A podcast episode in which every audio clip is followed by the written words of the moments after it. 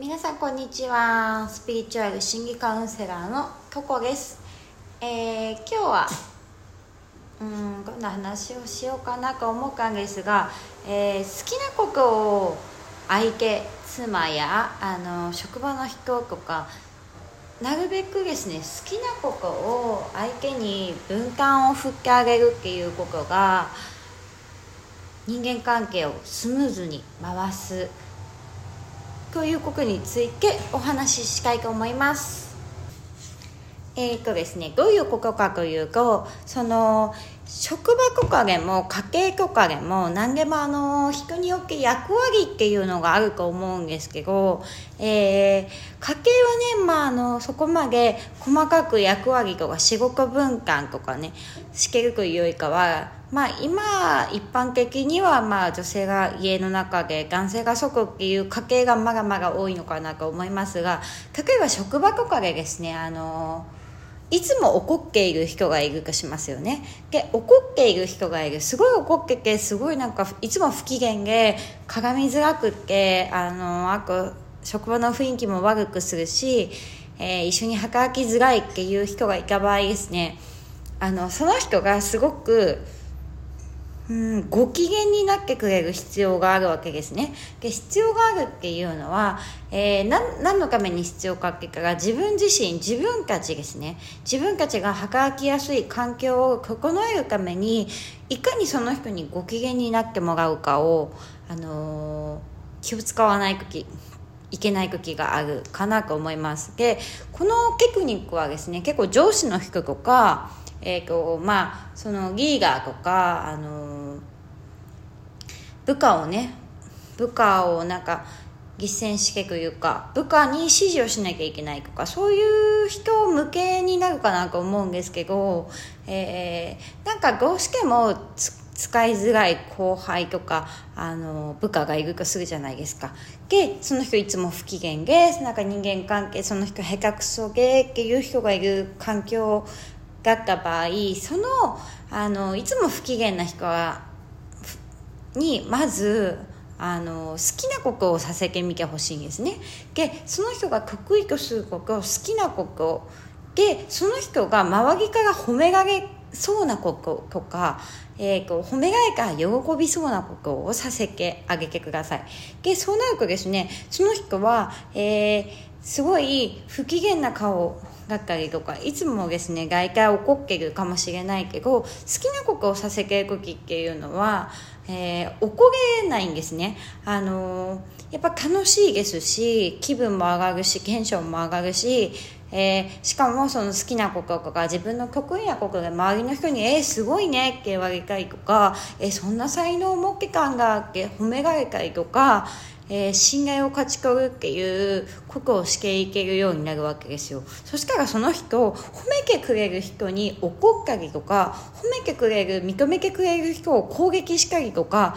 しなくなるしできなくなるんですね。でその状況を作り出すっていうのがいい職場を作るっていうことだと思うんです。これ家庭とかでもそうでお家の奥さんがいつも怒っているってなったらあの、ほとんどの場合は奥さんの本音を旦那さんが聞けていなかったりとか、えー奥さんのね、気持ちな部分に寄り添えていない可能性が高いですね。で、そんな時に、お前好きなことしろよ、もっとって言っても、はぁって言われてしまうので、その前にワンクッションですね、気持ちを聞いてみるっていう、あの、練習が必要になってくるんですけど、まずそこは、あの、ちょっと、置いといて職場の方がねこの力は使いやすいと思うのであのいろんなねお仕事があってなるべくその人に合った仕事を振ってあげる。なるべくその人が好きだって言ってることをさせてあげる。でなるべくその人が楽しんで仕事の時間を過ごせるように役割分担っていうのをね振っていくっていうことが大事なんだと思います。で結構自分がね仕事を振る立場から困ると思うんですけど自分がね嫌いなことをこの人も嫌いだろうって思っちゃうんだけど結構ねあの逆だったりするんですよね。自分が嫌いなことをめちゃくちゃ好きな人がいたりとか逆に自分が好きなことをめちゃくちゃ嫌いな人がいたりとかあるので、あの、その人によって何が好きか嫌いかっていう確認をしながらお仕事っていう役割を与える。与えることによって、あの、認められたり、褒められたりする環境を自然と作ってあげることができるので、えー、すごいあのスムーズなね、皆さんの人間関係が良くなっていく。そしてね、やっぱり、あのー、自分がね、その仕事を振る側だったら、やっぱりその部下にも感謝されますし、こちらも容易にね、感謝を表すことができるし、褒めやすい。褒めやすいっていうのは、すごいあの、いい人間関係を作りますね。うん。で、あの、もう人間関係、職場の関係が悪いっていうのは、お互いに褒めるっていうことに、時間を避けていない可能性が高いですね。些細なこと、本当にいつもやってもらってることを褒めるとか、いつもあのーやってて当たり前のことなんだけど、でも、それでも褒めてみるとか、今日な、なんかすごいですねとか、あの、今日めちゃくちゃおしゃれですねとか、なんかもうほんと些細なことでいいんですよね、相手に対して。えみたいなことでも全然 OK。むしろその、普段その相手が褒められないポイントを褒められたら、あの、すごい相手に響きます。そして、絶対にやってほしいのは、褒めるときに、あの、褒めが後、